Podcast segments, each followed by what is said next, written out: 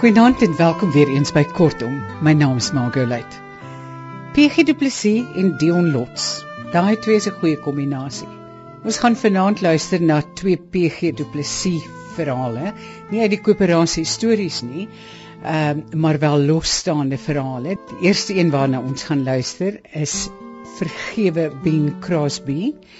En uh, dit het verskyn in 'n bundel van hom, Kortetjies en 'n lange wat by Tafelberg verskyn het. Dion Lots lees dit vir ons. Lekker luister. Niemand, maar ek bedoel niemand op die aarde weet hoe vrou die argitekte van winkelsentrums is nie. Behalwe ek en Vader Kersfees. Dis nou my vriend Herklaas wat so praat. Want ons sit en koffie drink in een van die oop kolle in die inkoopsentrum. En ons is ise grimmig. Want ons weet die vroumense gaan net nou terugkom met arms vol kleurryke pakkies. Almal gekoop vir netpryse. Netpryse is wanneer hulle kom en sê ek het dit vir X, X se ma, X se kind, X se wie ook al gekry vir net. Dis netpryse en is roof. Nou sit ek in herklas maar aan koffie drink en ons kyk die Kersskare in hulle telge se in en uitvloei. Bo ons is 'n deurskeidende plastiekgewelf sodat die plante in die toe binnehof behoorlik kan fotosinteer. Nou, ons pigmenteer maar saam. Hulle word groen en ons rooi. Die pigment sal wel later probeer beredder aan die vel wat oorgebly het. 'n Argitek, sê Herklas. Wat wragtig dink, hy kan jou koelhou met al die lugreëling wat so raas en drie oopgat deure en dan die son toelaat om op jou af te skyn. Sy daardie masjiene moet laat blaas tot dit die helfte van die Transvaal verkoel het vir ons hier 'n enkel graad koeler gaan kry. Nou hoekom? Sê ek hom by wyse van uh, ondersteuning. Sal nou net jy en Vader Kersfees weet van die vrot argitektuur. Hierdie hele plek sweet saam. Haal jou neus uit die koffie da. Kyk die man. Bedui hy my. Ek kyk. Hy staan daar in sy rooi jas. En die is omgeboor met verkleurende watte wat wit pels moet voorstel. Hy het 'n warm hoed op met watte om. Hy het 'n lang wit baard wat vroeër na baard gelyk het. Onder die rooi jas steek daar by wyse van genade 'n paar voete uit met Jerusalem sandale aan. Die skoeisel is daarom nie voorgeskryf nie.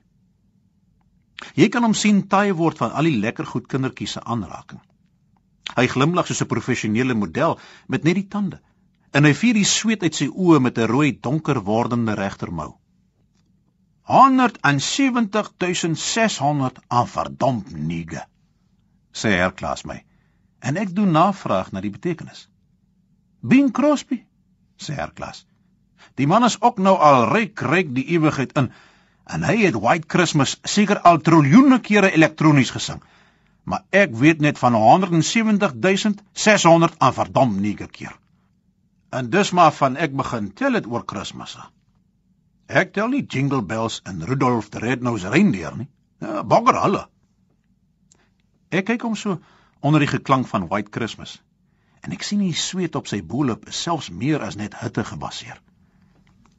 Hy leun oor na my toe en dis of daar 'n byna onbehoorlike hartstogtelikheid uit hom breek.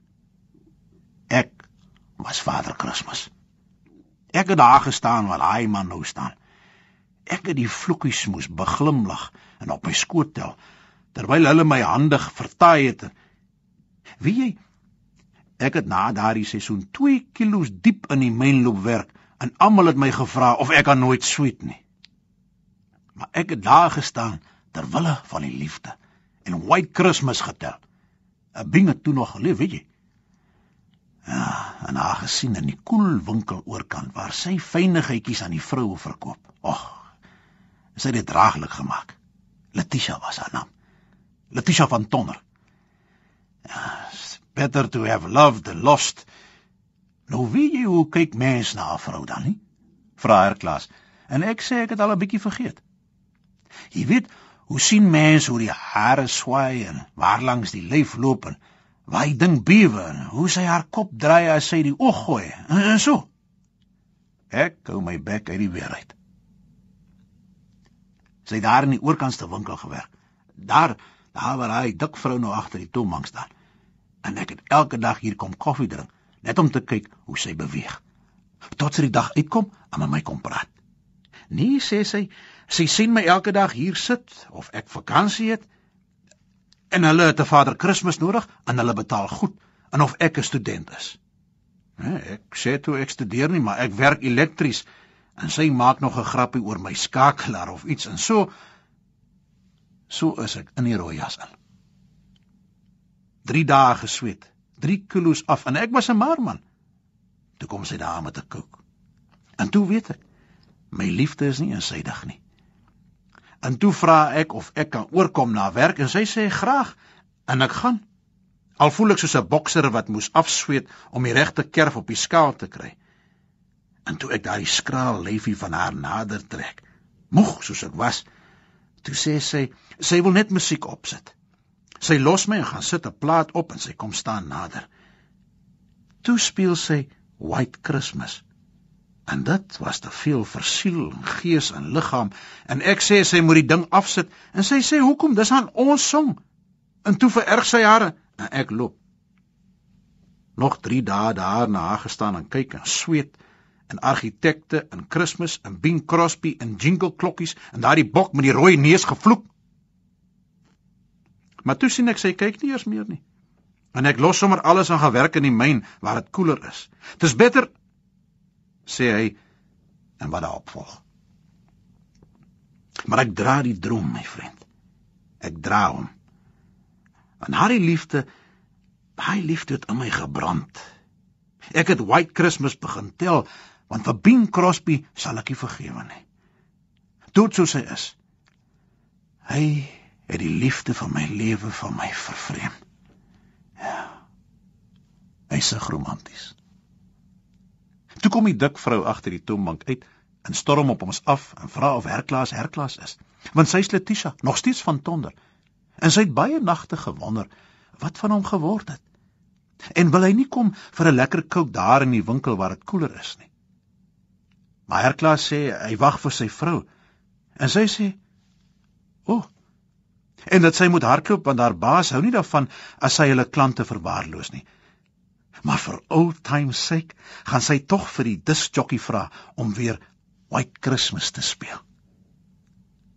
Herklaas groet toe en toe die vrouens kom, omhels hy sy skrale Rita net daar in die hitte en ons loop. Met die uitgaan begin White Christmas speel. En Herklaas sê vir my agter sy hand 170610. Maar eintlik sing ou Bingie ding nogal oulik, hè? Ook seker baie goed gedoen met die lied sonder dat hy geweet het. Hy begin saam, meneerie. En ek hoor hy ken elke noot presies. Hy sing nogal mooi vir so 'n dik man, Herklaas. Dit was Dion Lot se voorlesing van PG Du Plessis se Vergewe Bing Crosby. En nou gaan ons luister na Liefdesgawes en dit is nogal 'n gevaarlike liefdesgawe hierdie waarvan ons gaan praat. Ook uit PG se bundel kortverhale met die naam Kortjies en 'n lange wat by Tafelberg verskyn het. Kom ons luister na Dion Lot. Ben van der Walt het sy kinders met te veel liefde grootgemaak. Soos in alle gevalle van te veel, het die liefde in sy oorvloed skeef geloop. Skewer nog omdat dit liefde was en nie haat nie. Te veel haat laat uiterlike letsels, maar wat die liefde tot bloedens toe skaaf, sweer dit diep en inflammasieloos sodat die wondweefsel glad toegroei. In die pynlikheid van haat is daar soms 'n jukplesier, maar die liefde se pyn is 'n suiwer marteling sonder ophou of vreugde. Ben die kinders liefgehad ja, baie. Na die dood van sy jong vrou het hy teruggekom by die huis en hulle by sy ma gevat. Ek sal vir hulle 'n moeder en 'n vader wees. Ek sal 'n gesin maak van liefde. Ons sal mekaar lief hê. Dit het Ben gesê en sy goeie hart het dit bedoel. Dit was twee seentjies. Klein Ben die jongste Hendrik die oudste. Of Ben geweet het van die oeroue redelose haat tussen broers Kain, Abel, Jakob, Esau, miljoene daarna, dit weet mens nie. Maar selfs al het hy geweet, Sou hy net harder probeer het om op die vaderskap van Jakob en die sulkes te verbeter met nog meer liefde. So is klein Ben en Hendrik toe groot gemaak. Daar was niks wat Benny vir sy kinders sou opoffer nie. Vir hulle het hy sy hande deurgewerk. Dis om hulle ontwille dat hy 'n tweede huwelik nie wou oorweeg nie. Aan hulle is sy beste tye bestee. Die opvoeding van die kinders was dan volledig op die liefde gebaseer. Dit is saliger om te gee as om te ontvang, het Ben gehoor, en hy het die begrip aweregs toegepas. Van kleins af, wanneer een van die kinders die ander een iets aangedoen het, was daar 'n liefdevolle straf. Sou klein Ben byvoorbeeld sy ou boet knou, dan moes hy ter wille van liefde, boetedoening en verskoning een van sy mees geliefde besittings aan Hendrik afstaan. 'n Speelgoedding byvoorbeeld, of 'n hond, 'n ketty of wat ook al. En omgekeerd natuurlik, want gelykberegtiging voor die liefdeswette was noodsaaklik. By so 'n oorhandiging het groot Ben dan gestaan en lank gepraat oor broederliefde en die afskuwelikheid van broederleed. Die seentjies het naderhand agtergekom dat die woordevloed net eindig as hulle ophou om hulle haat op mekaar uit te staar. Wanneer die uiterlike vergifnis en berou onderskeidelik dan na Ben se mening in hulle oë gedaag het, is die kosbaarheid oorhandig en dan moes hulle mekaar soen. Nou seuns soen nie graag nie. Broers wat op 'n gegeewe oomblik van 'n wederwysige wrevel wil bars, nog minder. Die soenery was gewoonlik dis ook iets van 'n binnengeveg. 'n Knyp aan die kant waar Benny kyk nie.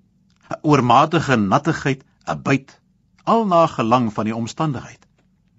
En elke sessie is gevolg deur die gewone broederhaat wanneer groot Ben nie meer daar was nie. Wel, leedvermaak, veragting en 'n gewaltige spoeg van iemand wat 'n wurm raak gebyt het. Die kinders was lief vir Ben, maar nie vir mekaar nie binne twee plase gehad. En die seuns kon dus apart boer toe hy hom aan die boerdery onttrek. Ou boere tree net uit die boerdery, maar nooit uit wysneesery by die kinders nie. Sondag, so dring ou Ben daarop aan, eet die drie saam nadat hulle saam by die kerk was. Dit was ook die tyd toe Ben die geskenkestelsel ingestel het. Met die seuns op verskillende plase moes die broederliefde telkens op Ben se geskimp op verjaardae met geskenke bewys word. Die broers het maar saam gespeel want die testament moet nog gelees word en eers in hulle agterkoppe die reëling oor die weggee van iets kosbaar nog gehuiwer. Dus gee hulle geskenke. Toe Hendrik die bil waarvoor hy so lief was verloor, het klein Ben hom 'n hele drommetjie saadstrootjies van die beste bil van die ras persent gegee. Hendrik het dit een strootjie gebruik want hy was bang die goed kom sommer van ander beeste af. Maar hy was verkeerd. Hæ, dit was 'n mooi kalf. Klein Ben het sy broer se agterdog korrek bereken. En toe die haal klein Ben se koring wegslaan, het Hendrik hom 'n paar sakke saad gestuur omdat dit te laat in die seisoen was vir plant. Die geskenke het onder Ben se neus studies in leedvermaak en nutteloosheid geword. En een Sondag sit daar by die drie in die kerk 'n meisie. Katrinaatjie Hoopvlies van die hoefvliese van Brakwater. Sy was kleinerig, maar mooi. Die soort meisie wat jong mans wil troetel en nie wil ophou troetel nie. 'n Klein noot, 'n speelding, 'n 'n liefhe dingetjie. Sy kon kies tussen die broers want albei het daar begin kuier. Sy kies toe vir klein men. Met die troue, ten aanskoue van die hele gemeente, het Hendrik vir klein Ben sy geskenk gegee. 'n Babawaandjie en 'n pak doeke nadat hy roerend oor die liefde gepraat het en hulle vader bedank het dat hy hulle met soveel liefde grootgemaak het. Die geskinder langs groot Ben se ore verby het so geloop. As Hendrik so skenk, dan is Katrinetjie of ver verwagtend of sy kan glad nie verwagtend raak nie. Sy kon nie. En eendag het Hendrik 'n ander geskenk aan sy broer gestuur. 'n Wete. Want sy maters wou weet waar die leedvermaak in die trougeskenk gelê het. Of dit was omdat sy verwag of nie kan verwag nie. En hoe Hendrik iets so intiens kon weet. Hendrik het niks gesê nie, net genoeg geglimlag dat hulle kon weet hoekom hy weet. So dat dit by klein Ben sou uitkom. Dit het Klein Ben het vir Katrinetjie uitgevra na Hendrik se kuiery en daarna oorgery na ou Ben toe. Pa, ek het my broer 'n leed aangedoen en ek gaan hom my kosbaarste stuur. Hy het Katrinetjie nie self gevat nie. Haar sommer oorgestuur met 'n drywer. En Hendrik het haar bangerig ontvang want saam met haar was daar van klein Ben af ook 'n wete geskenk. Hy bring vir sy broer Hendrik 'n bietjie lood ook het klein Ben laat weet. Maar dis sal hy self bring later die nag. Hendrik is toe vroeg aand met soveel van sy sak en pak weg as wat hy kon bymekaar skrap. Katrinaatjie en al. Ou Ben het die spul tot sy dood toe nie verstaan nie. Want klein Ben het vertel dat toe hy die aand met die sakkie sinkers opdaag, Hendrik hulle al weg was. Dit dat klein Ben toe die ander plaas ook erf 'n liefdegawe verleed aangedoen volgens die stelsel van die liefde.